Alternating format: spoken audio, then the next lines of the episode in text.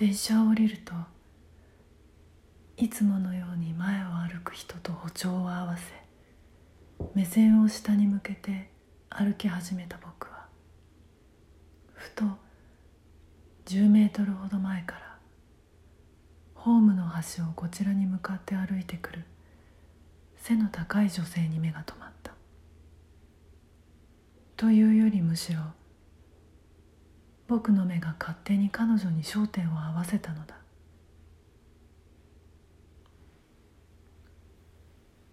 他にも何人かの男が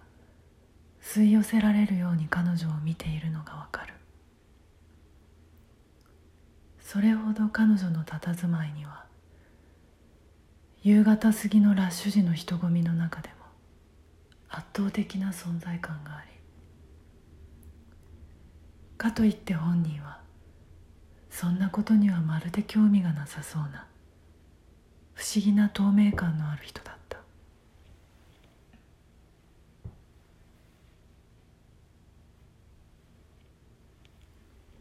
圧倒的な存在感とだけれども現実のものではなさそうな浮遊感。彼女の周りだけ時が止まってしまったような。彼女に目が止まった瞬間一瞬だが僕にも静寂が訪れた。全身をしびれさすような静寂。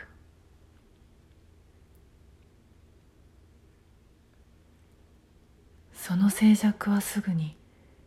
電車が到着しますという校内アナウンスや足音。ざわめき。風の音にとって変わられてしまったけれど。よく一瞬が永遠である。みたいな言葉を目にするとそれを理解できない自分に嫌気がさすほどだったのがその言葉の意味を瞬時に体が理解した。そんな感じがした。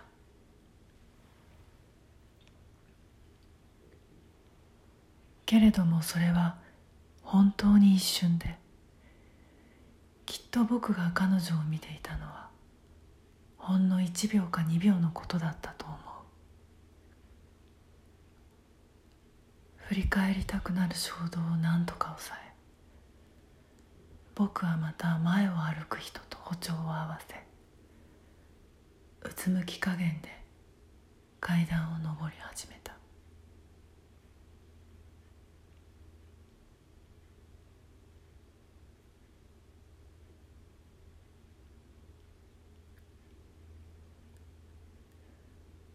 鍵穴に鍵を差し込む。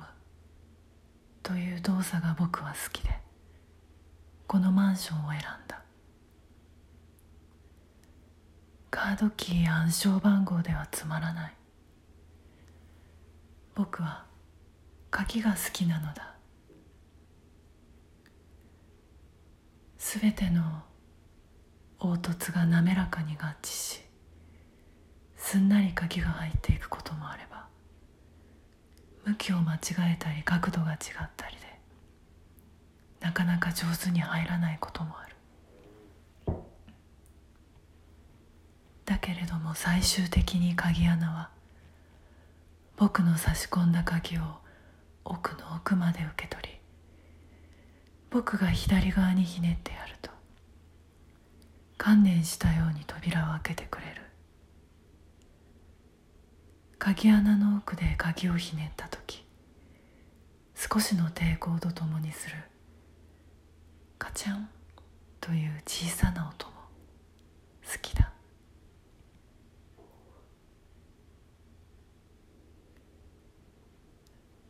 ドアを開けると暗い廊下のライトがポッと灯り冬の始まりを告げる冷たい北風を真正面から浴びて冷え切った僕の体を頭から照らした。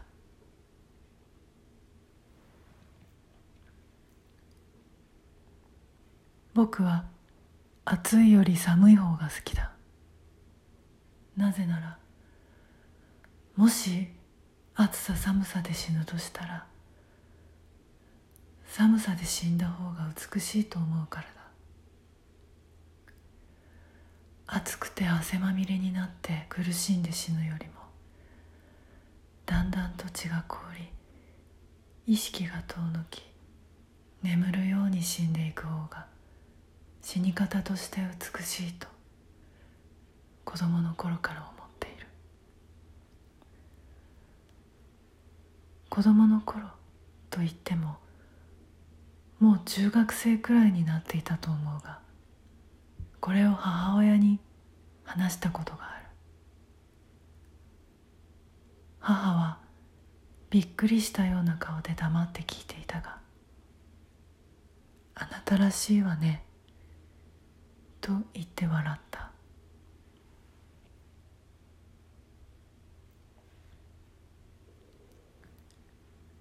リビングのドアを開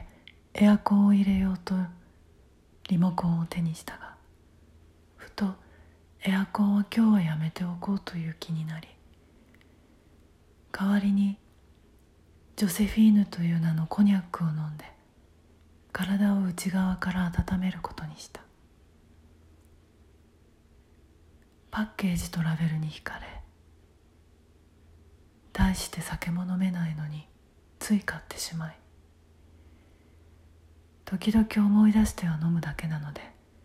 一向に減る気配がない。グラスを一つ取り出しジョセフィーヌの蓋を開けた。こんな時誰かが一緒にいてくれたらなと思う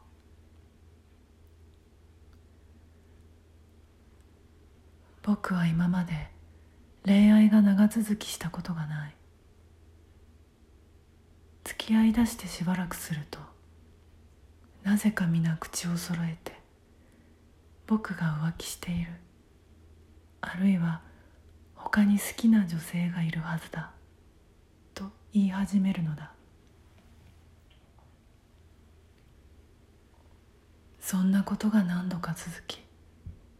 誰かと深く知り合うことが面倒になってもう随分経つ。だけれど時折一人でいることを寂しく感じ誰かにここにいてほしいと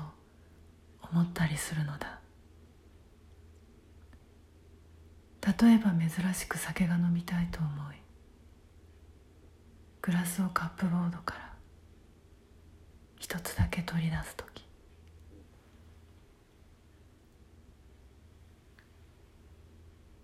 電車で隣にいたカップルのことをふと思い出し彼女は本気で怖がっていたのかあれは彼女の作戦だったのかともう一度考え始めた時チャイムが鳴ったような